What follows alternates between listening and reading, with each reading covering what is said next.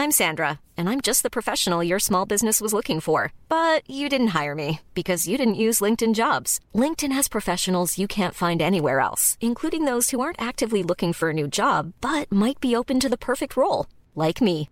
In a given month, over 70% of LinkedIn users don't visit other leading job sites. So if you're not looking on LinkedIn, you'll miss out on great candidates like Sandra. Start hiring professionals like a professional. Post your free job on linkedin.com/spoken today.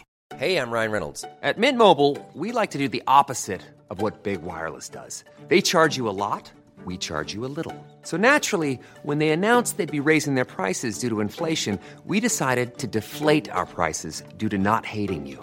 That's right. We're cutting the price of Mint Unlimited from $30 a month to just $15 a month. Give it a try at mintmobile.com slash switch. $45 upfront for three months plus taxes and fees. Promo for new customers for limited time. Unlimited more than 40 gigabytes per month. Slows. Full terms at mintmobile.com.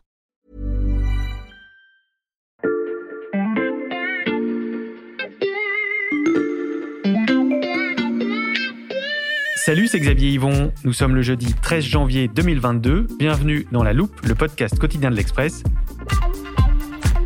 Allez, venez, on va écouter l'info de plus près.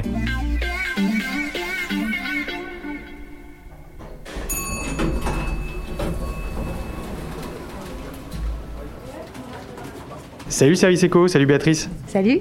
Tu fais quoi? Bah, écoute, viens voir là. Je suis en train de regarder sur le site de l'INSEE les prix euh, à la consommation, l'inflation. Tu aimes les côtelettes? Les côtelettes Ah, d'agneau Oui, j'adore ça, ouais. Bon, alors les côtelettes d'agneau, ça coûte 4,2% plus cher qu'il y a un an. Les pommes de terre, Pour aller avec les côtelettes? Bah voilà, ou la purée, 5,6%. Les chaussures pour hommes, 4,5% de hausse. Oui, je viens d'en acheter, je sais. Et les meubles, t'as été chez Ikea ce week-end, c'est 4,4% de plus qu'il y a un an. Ça, c'est l'inflation. On avait fait un épisode là-dessus en, septembre dernier. On se demandait si elle allait, allait être passagère ou si elle allait euh, s'installer dans la durée. Non, mais moi, je peux te dire qu'elle va s'installer parce qu'on est en train de changer de monde. Alors, c'est vrai qu'en ce moment, il y a un coup de chaud sur les prix, notamment sur les prix d'énergie, mais il y a des facteurs structurels qui montrent qu'on est en train d'entrer dans un nouveau monde, dans une nouvelle phase de la mondialisation. Donc, il y a largement de quoi faire un nouvel épisode de La Loupe. Mais tout à fait, on peut le faire maintenant si tu veux. T'as du temps? Oui, oui. Eh ben. Alors, allons-y. On s'installe et on vous explique pourquoi demain, tout sera plus cher.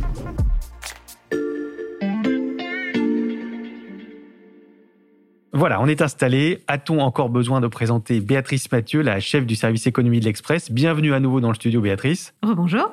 Je l'ai dit, on a déjà parlé d'inflation ici. Je ne vais pas vous ressortir une définition de l'armoire de la loupe, mais euh, pour résumer, Béatrice, l'inflation, c'est la hausse générale des prix. C'est bien ça. Bravo Xavier. En gros, c'est avec la même somme d'argent, tu peux acheter moins de choses. Et cette inflation, elle atteint en ce moment des niveaux records. Oui, oui, elle atteint des niveaux records en Europe, aux États-Unis. Aux États-Unis, il faut voir qu'on est quasiment à 7%. C'est quasiment un plus haut niveau depuis 1982. Et en Europe, on est à 5%. Là, c'est du jamais vu depuis la création de l'euro. Alors évidemment, il y a des raisons conjoncturelles et on pense tous au prix de l'énergie. C'est purement euh, lié à la euh, rapidité de la reprise, mais il y a des raisons beaucoup plus structurelles et qui montrent que euh, ce choc inflationniste va peut-être durer. Alors, on est là pour ça. On t'écoute, Béatrice. Quelles sont ces raisons structurelles? Bah, faut faire d'abord un petit retour euh, historique. faut regarder dans le rétroviseur. Qu'est-ce qui s'est passé sur les 20 ou 30 dernières années? Il y a eu une, ce qu'on appelait cette grande mondialisation, en fait, et qui s'est accompagnée d'une phase de baisse de l'inflation extrêmement massive. Pourquoi? Bah, Parce qu'on a eu plein de pays émergents, et évidemment la Chine, qui sont arrivés à produire et à inonder le monde de leurs produits faits à très très bas coût. C'était les t-shirts, les meubles, l'électronique grand public, et ça a inondé les pays occidentaux. Et tout ça, ça a fait baisser les prix euh, de, de tout ce qu'on achetait euh, au quotidien de façon très très importante. Et alors cette phase-là de mondialisation, bah, elle est en train de prendre fin. Et la première explication, c'est parce que dans ces pays à très bas coût, et notamment la Chine, eh ben, les salaires augmentent de plus en plus. bah, Tu sais quoi? Je te propose d'aller constater ce phénomène directement sur place. Salut, ni hao. Ni hao, Sébastien. Comment ça va à Pékin? Tu es prêt pour les JO d'hiver? Ah oui, là on est dans les starting blocks. hein. Ils ont installé la fameuse bulle sanitaire. Donc il y a tous les athlètes qui commencent à arriver, qui sont à l'intérieur de cette bulle sanitaire. Moi, je suis toujours à l'extérieur hein, pour l'instant. Bon, pour ceux qui ne te connaissent pas encore, tu es Sébastien Le Belzic, le correspondant euh, de l'Express en Chine. Euh, Sébastien, Béatrice nous a expliqué que ce n'était plus si simple de produire à moindre coût en Chine. Euh, tu confirmes?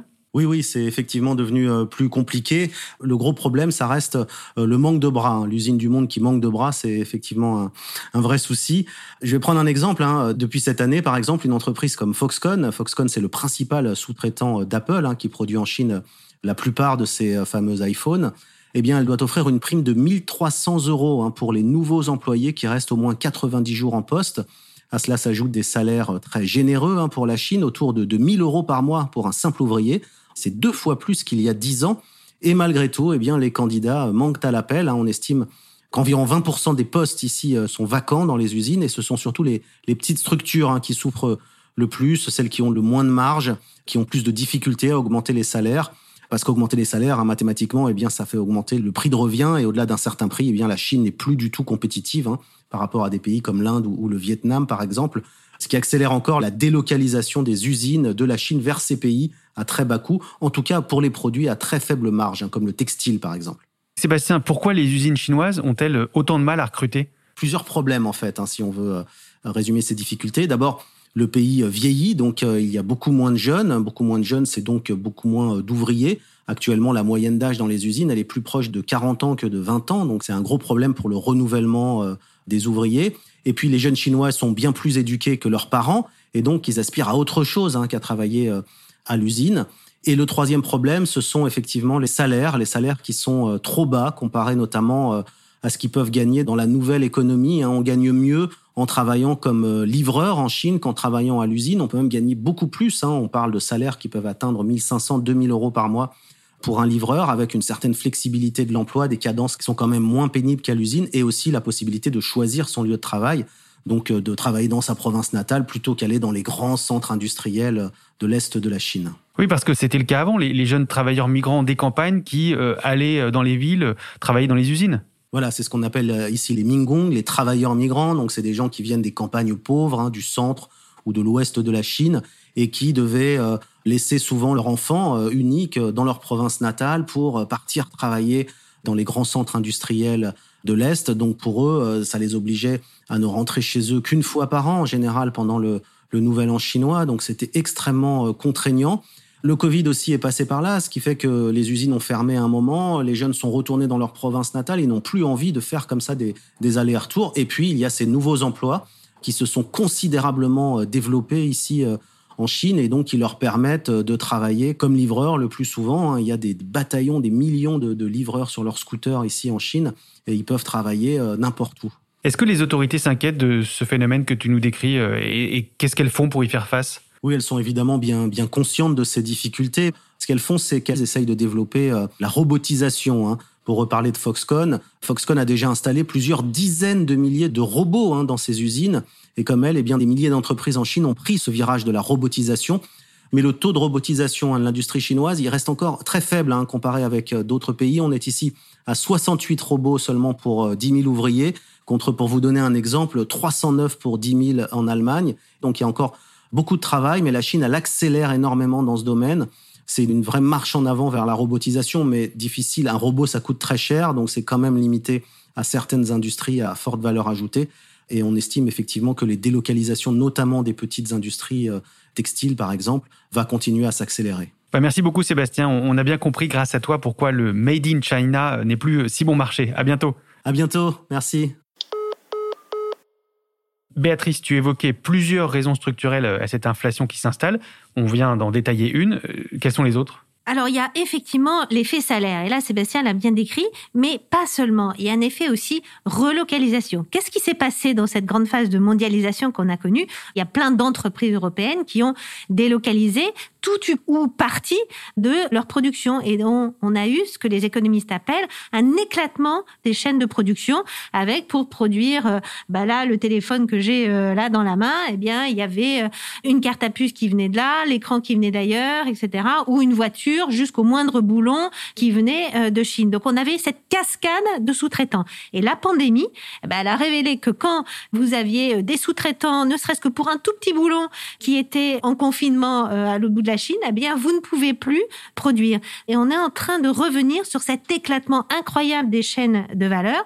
Ça veut dire qu'on va rapatrier une partie de la production, pas tout, mais une partie, et ça veut dire que forcément en rapatriant, ben, ça va coûter à produire un petit peu plus cher. Et ça, ça rajoute donc quelques euros en plus sur les étiquettes. Bien sûr, puis alors c'est pas tout parce qu'il faut aussi rajouter le coût de la transition écologique au calcul. Mais ça, je te propose d'en parler avec celui qui connaît le mieux ces sujets-là, c'est Lucas, et justement, il est là à la rédaction. Je vais chercher si tu veux. Avec plaisir. Ah bon, on y va. Béatrice est partie chercher Lucas Mediavilla, c'est notre expert énergie-climat ici à l'Express.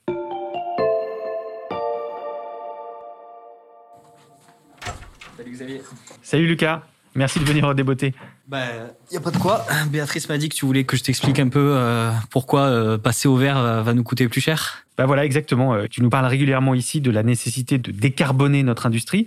Ça, ça va avoir des conséquences sur les prix. Oui, tout à fait. Pour simplifier, je vais prendre l'exemple d'une famille, voilà, avec euh, mari, une femme, deux enfants. Euh, bah, qui habite dans une petite maison près de Limoges. Exactement. Pour faire plaisir à Béatrice. Exactement. Mais cette famille, à la fin de chaque mois, elle va payer plus cher. On le voit actuellement, hein, les prix de l'énergie sont en train de flamber, et c'est en partie lié à la transition euh, énergétique que, que ces prix-là flambent. Par exemple, voilà, je suis le mari ou la femme, j'ai envie de m'acheter une voiture électrique pour me passer mon véhicule à essence. Euh, demain, ce véhicule électrique, il va coûter peut-être de plus en plus cher parce que les métaux critiques qui sont utilisés pour produire ce véhicule électrique, donc on parle beaucoup du cuivre, mais il y a aussi le lithium pour, la, pour les batteries.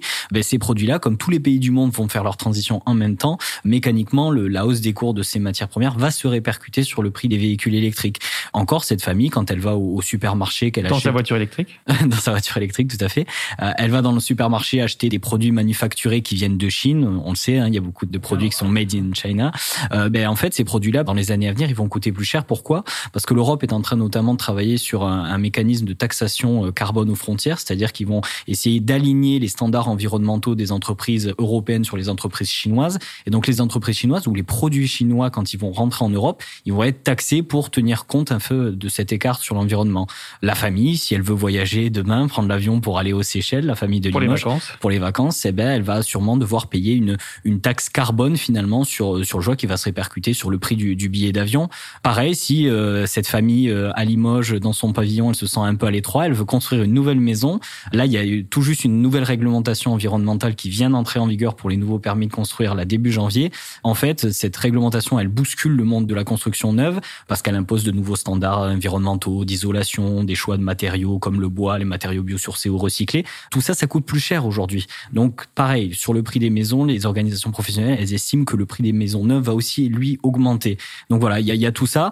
Et puis, à la fin de l'année, quand cette famille va payer ses impôts, là encore, il va falloir euh, probablement avoir euh, payé pour cette transition parce qu'aujourd'hui, euh, l'État il est en train d'investir massivement sur les produits de la transition, que ce soit la production d'électricité à travers les énergies renouvelables ou demain le nucléaire. On est aussi en train de faire pas mal de choses sur la rénovation énergétique des bâtiments, des plans d'aide pour aider l'industrie à se décarboner.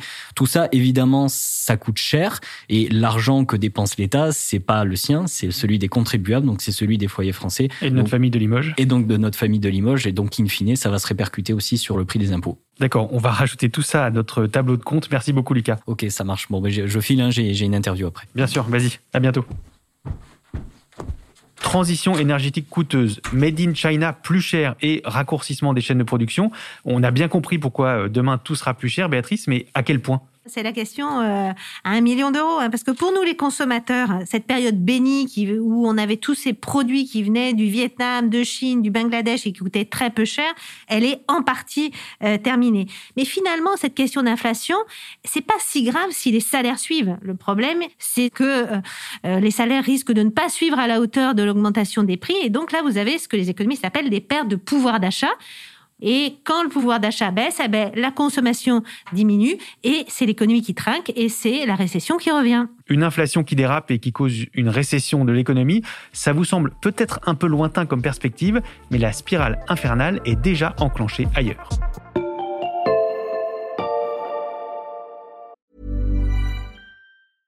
Hiring for your small business? If you're not looking for professionals on LinkedIn, you're looking in the wrong place. That's like looking for your car keys in a fish tank. LinkedIn helps you hire professionals you can't find anywhere else, even those who aren't actively searching for a new job but might be open to the perfect role. In a given month, over 70% of LinkedIn users don't even visit other leading job sites. So start looking in the right place. With LinkedIn, you can hire professionals like a professional. Post your free job on linkedin.com slash spoken today. En Turquie, les prix ne cessent de grimper depuis des mois. Aujourd'hui, nous proposons ce bien pour un loyer de 750 euros. Mais il y a encore un ou deux mois, ce même loyer était de 450 euros. On consulte le cours de la monnaie sur son téléphone et parfois plusieurs fois par jour. La Turquie risque de subir une crise alimentaire. Les ménages les plus modestes en sont réduits à faire la queue pour obtenir le pain à prix coûtant. Et je ne parle même pas du carburant pour les tracteurs ou des engrais qu'on n'a pas achetés parce que leur prix a triplé ce mois-ci. Béatrice, la Turquie en ce moment, c'est l'exemple type d'une économie qui a laissé euh, déraper son inflation? Oui, Erdogan n'arrive pas du tout à maîtriser l'inflation. Et là, il y a un cercle vicieux qui est en train de se mettre en place. L'inflation, elle est quasiment à 40%, 37% en glissement euh, annuel. Donc les capitaux fuient le pays, la monnaie s'effondre.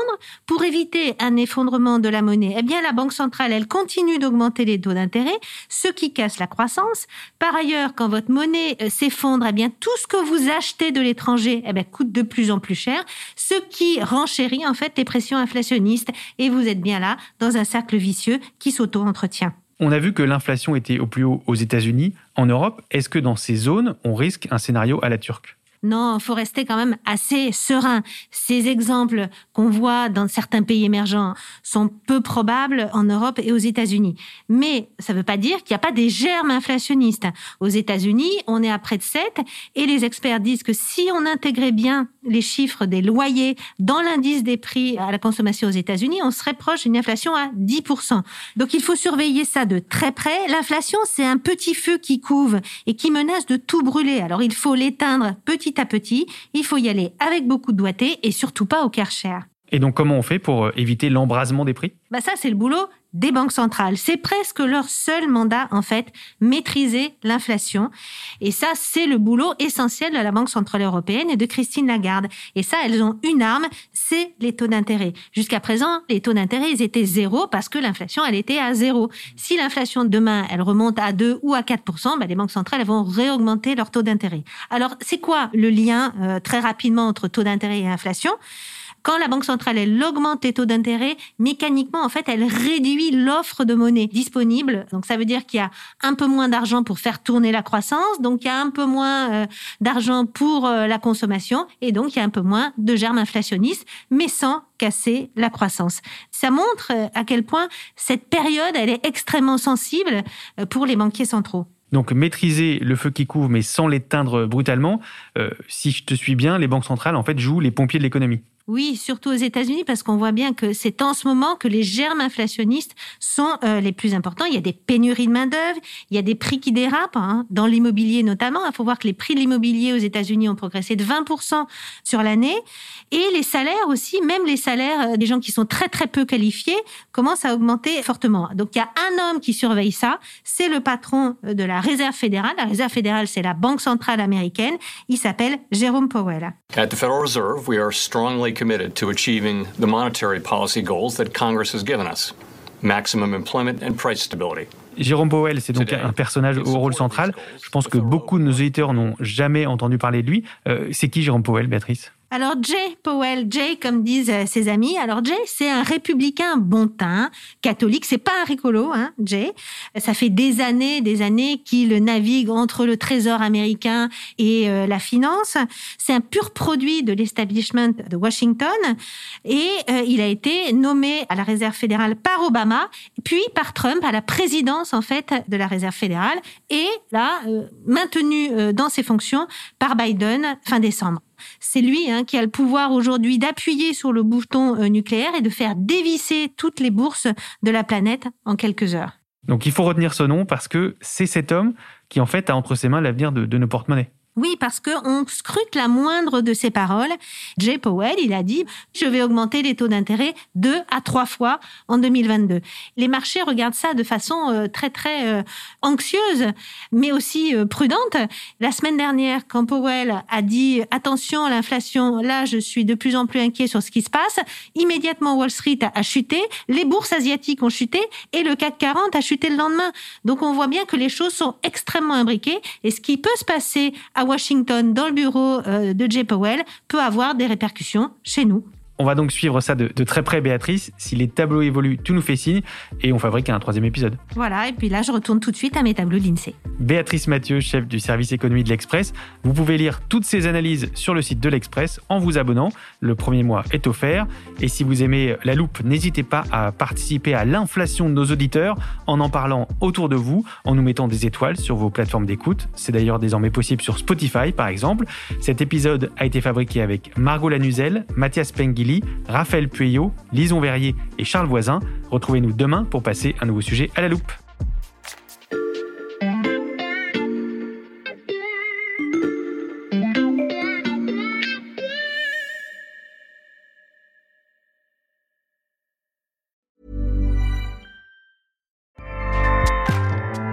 ACAST powers the world's best podcasts. Here's a show that we recommend. This is Roundabout Season 2, and we're back to share more stories from the road and the memories made along the way. We're talking rest stops, if we're stopping to get gas. You will be timed. you will be for sure. Misguided plans. I grew up in the city, so I have like, you know, a healthy fear of real extreme darkness. this was like wilderness.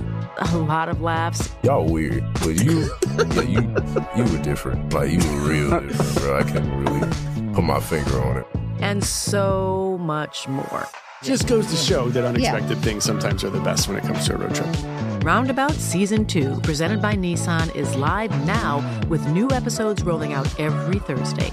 Listen and subscribe wherever you get your podcasts.